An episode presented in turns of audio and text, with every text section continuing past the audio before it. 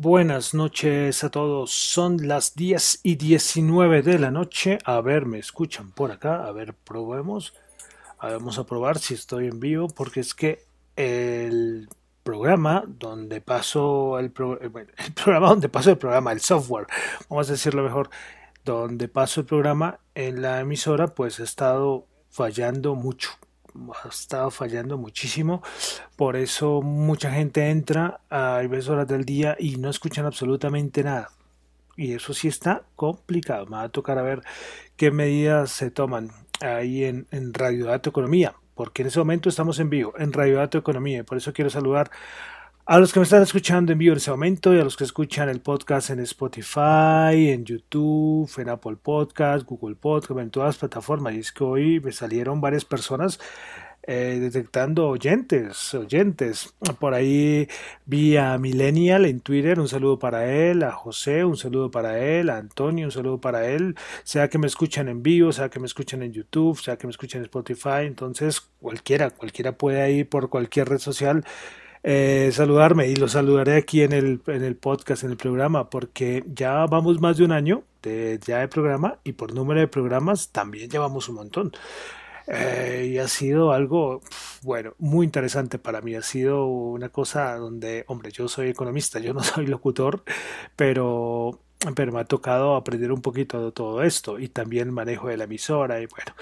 Pero listo, entonces vamos al lío 10 y 21, un poquito tarde el día de hoy.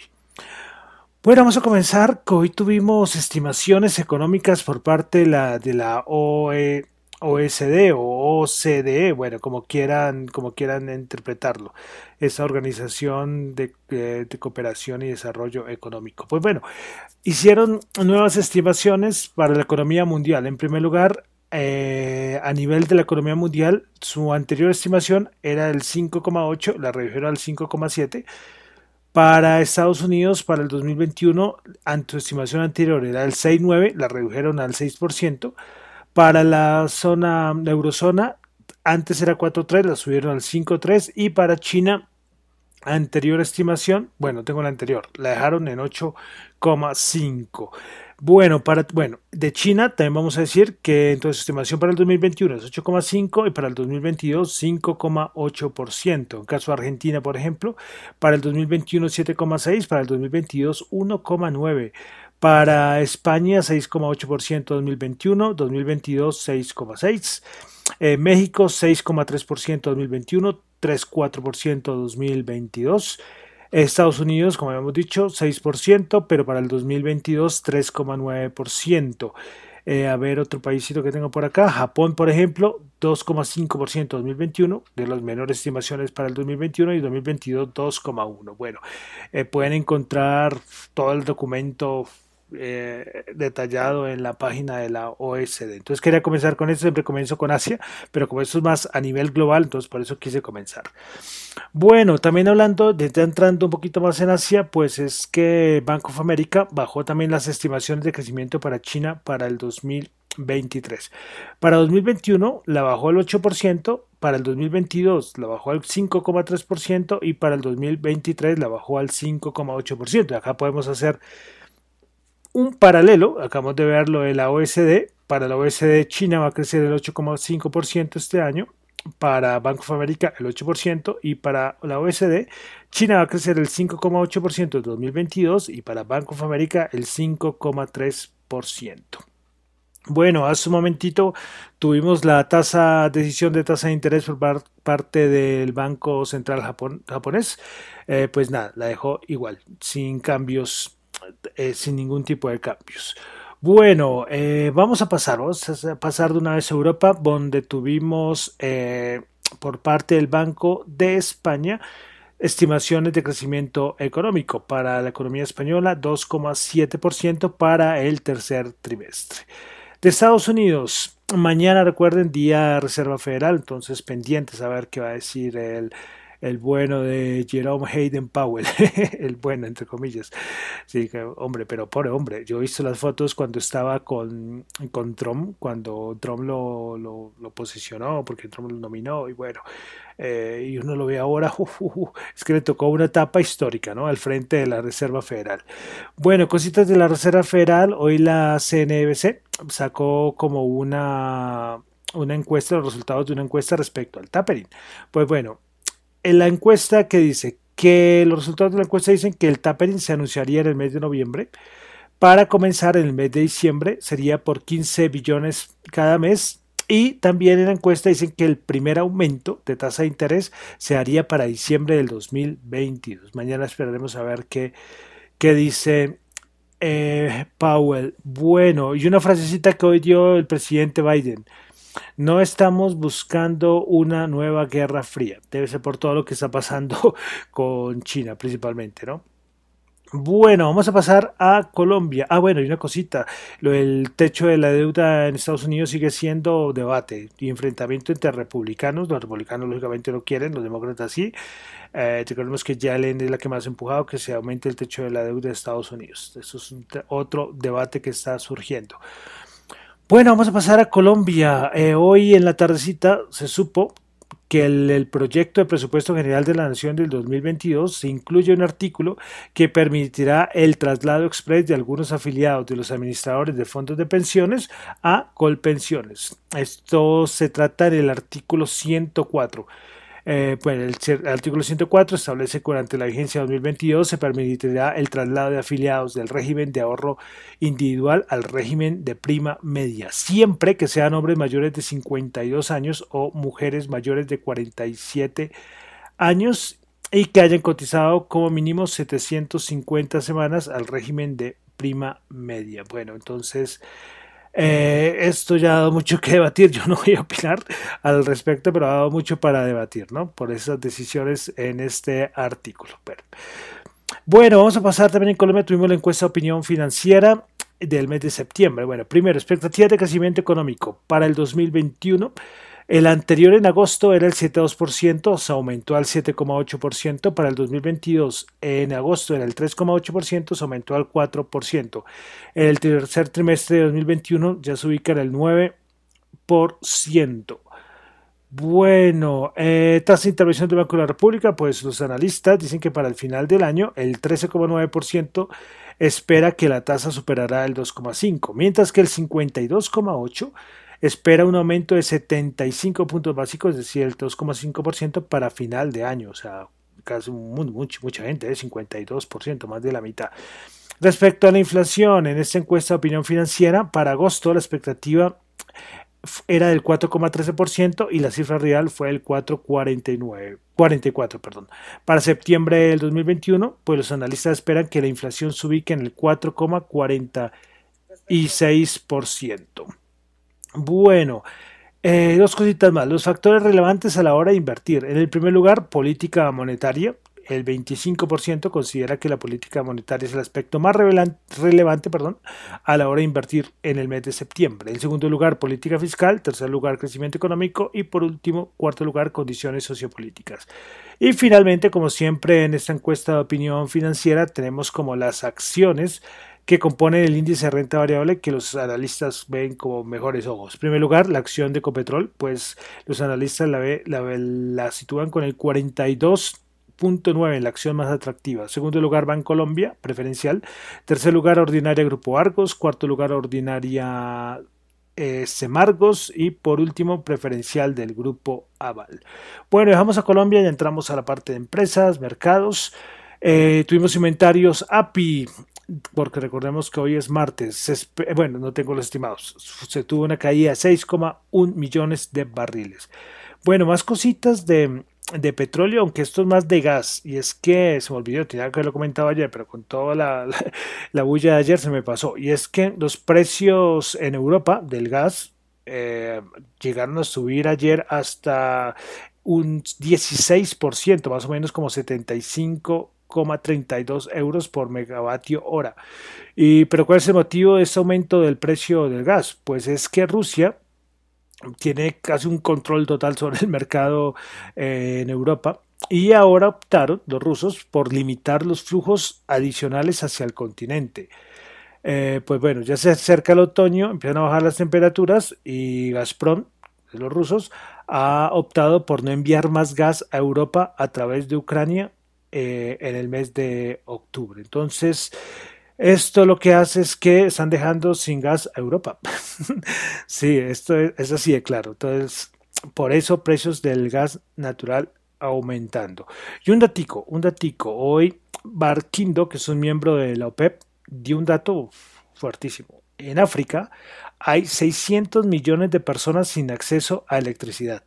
Ahí dejo el dato. 600 millones de personas sin acceso a electricidad.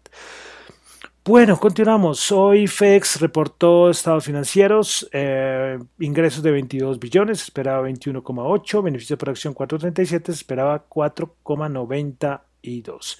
Ayer hablamos de Apple, pues que Apple va a sacar su teléfono con pantalla flexible para el 2023 y es que hoy salió, salió unos resultados de una investigación. Eh, bueno, parece que es una investigación de Apple, ¿no? pues parece que eh, Apple investiga incluir funciones en el iPhone para ayudar a detectar la depresión y el deterioro cognitivo pareció porque es que recordemos que eh, los teléfonos inteligentes, en casi ya todos tienen la opción de reconocimiento facial. Entonces lo que van a hacer es como eh, mejorar este proceso de, eh, reconocimiento facial, mejorar las métricas de escritura y, otras cosas a nivel de tecnología para entonces poder detectar depresión, autismo, bueno, un montón de, de ese tipo de enfermedades. Eh, pareció espectacular, en ese aspecto espectacular, ¿sí? Y ahora que ya todos, ¿cuántas horas nos la pasamos pegados a un teléfono? Muchas, muchas horas. Bueno, listo, entonces ahora sí vamos a entrar a los mercados. Eh, lógicamente hay que hablar que ver grande. Primero que todo, eh, salió una noticia, bueno, volvió a, volvió a abrir la bolsa china, que estaban en festividades, volvió a abrir. Primero que todo, inyección por parte del banco chino, una inyección de dinero. Eh, y, a la, par, eh, apareció una noticia que Evergrande iba a acordar el pago eh, para los tenedores de sus bonos. Esto, noticia, pues, ¿qué, les, ¿qué les digo? Eh, pues sorprendió un poco. Muchos decían en que si el Banco Central de China iba a darle una mano a Evergrande o no. Bueno, no sabemos todavía, todavía. Como les digo, son cosas que han salido durante ¿qué? la última hora. Por eso una de las razones por las cuales hice el programa más tarde, a ver qué se iba a desarrollar, porque hasta ahora es que se despierta Asia, empieza a salir la, la lluvia de noticias. Pero, pero bueno, miraremos a ver, a ver qué pasa. Esto ha sido el tema en todo lado, en todos los medios eh, Deutsche Bank sacó una encuesta donde solo el 8% de los encuestados considera que Evergrande tendría un impacto significativo en los mercados financieros globales. Eh, de todas maneras, eh, un, 68% espera que haya un impacto limitado o nulo. Hoy Rey Dalio, que es Rey Dalio, gran inversor, súper conocido, también dijo que esto no es Lehman Brothers. Ayer yo les comenté, mi opinión tampoco es que esto no es Lehman Brothers, que va a tener un impacto, sí, pero, pero no va a ser algo tan, tan desastroso y tan sistémico como ya se hablaba. Bueno, miraremos, miraremos. Esto toca echarle un vistazo todos los días, todos los días a, a esto de Evergrande. Bueno, pero entonces, ¿qué pasó? Hoy rebote, pero la bolsa, los índices no se comportaron tan juiciosos. Los, los índices gringos. A ver, un momentito, vamos a buscarlos por acá, que se me perdieron, que se me hicieron. Listo, por acá están pues eh, estaban desde el nocturno, eh, eh, es decir, con los futuros aumentando con mucha fuerza y llegó un momento en que abrió la bolsa a negociar y boom, como a la hora más o menos se desvaneció y alcanzó a estar en negativo. por un gran rato trató después otra vez de volver a subir y después cerraron como lo vamos a leer a continuación. Nasdaq 100 subió 15 punticos, 0,1%, 15.027. También borró toda la subida que había tenido en el día. Principales ganadoras, CAG 3.7, Moderna 2.5% y ACML Holding subió el 1.6%. Principales perdedoras, Activision Blizzard bajó el 4.1%, Electronic Arts bajó el 2.5% y Dollar Tree bajó el 1.6%.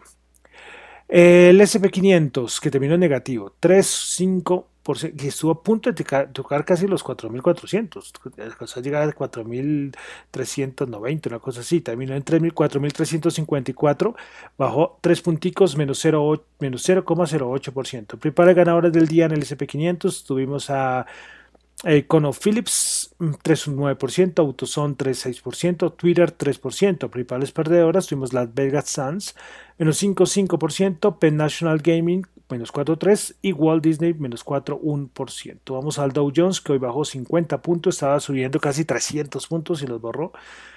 Eh, bajó 50 puntos, 0,15%, 33.919 puntos. Principales ganadoras del día en el Dow Jones. American Express 1,6%, Home Depot 0,9% y McDonald's 0,5%. Principales perdedoras, Walt Disney 4,1%, Trian Company 1,1% y Dow menos 1,1%. Bolsa de Valores de Colombia. A ver. Bolsa de Valores de Colombia, el índice MSCI Colca bajó 5 puntos, menos 0,3%, 1.301 puntos. Principales ganadoras, Avianca, increíble Avianca, Avianca, ahí ya cuántas veces hemos hablado de Bianca, ¿no? Las locuras. 15,3% subió. Canacol 3,3%. Nutresa el 1,2%. Principales perdedoras. Enca bajó el 5,1%. Con concreto bajó el 2,9%. Y Empresa Teléfonos de Bogotá bajó el 2,9%. El WTI, el petróleo 75 subió 0,2%. Brent 74.6 subió 0.5. El oro 1777 subió 12 dólares la onza. Criptomonedas, grandes protagonistas, sufriendo, sufriendo, cayendo con, con fuerza. Cuando lo vi en el dato que yo suelo publicar, estaban 40.504 cuando salió esta noticia de Evergrande hace unas horas, pues le dio un poquito de empuje a las criptomonedas. Pero vamos a verlo. Mira, ahí está el Bitcoin eh, recuerden que siempre nombro las primeras 10 por market cap quitando las stablecoins, ¿no? Recuerden que las stablecoins son las monedas, criptomonedas que están como respaldadas eh, por, un, por una moneda fiat, en este caso casi todas son principalmente el dólar, ¿no? Bueno, entonces, primer, en primer lugar, no. Eh, comenzamos con Bitcoin 42.181, va a bajar las eh, bajado 1,52%, segundo lugar Ethereum 2.868 bajado, ha bajado 4,5%, Cardano 2,05 caía el 3,3%, BNB 3,53 bajada del 3,2%, Ripple 0,9 bajada del 4%, Solana 129 bajada del 5,3%, eh, US, eh, bueno, mentiras, mentiras. Polkadot 27.4 bajada del 5.2%, Dogecoin 0.2 bajada del 2.1% y Avalanche eh, 63.9 baja del 9.9%. Y bueno, hasta ahí, hasta ahí dejamos. Bueno, de criptos, hoy eh, está en Estados Unidos sancionaron a, creo que se llama Suex OTC, era como una especie de, de exchange. Y pues bueno, fue, eh, lo sancionaron porque está acusado de, de ayudar a los delincuentes del ransomware, de estos asuntos de, de hackeos que han ocurrido. Pues bueno, eh, muchos salieron a decir que qué bueno que esto para ayudar a, a sacar a estos malos agentes del ecosistema. Pero bueno, es la noticia, es la noticia. Y la SEC hablando todo el día por todo lado de regulación, regulación, regulación, regulación. Coinbase también está metido, pero bueno. Quería solamente resaltar esto de, criptomonedas. Bueno, y para finalizar, como siempre, dólar, tasa representativa del mercado 3.843, bajó 8 pesos. Bueno, entonces con esto ya termino por el día de hoy el resumen de noticias económicas. Recuerden que lo mío son solamente opiniones personales, no es para nada ninguna recomendación de inversión. Mi nombre es John Torres, me encuentran en Twitter en la cuenta arroba John y en la cuenta arroba Dato Economía. Muchas gracias.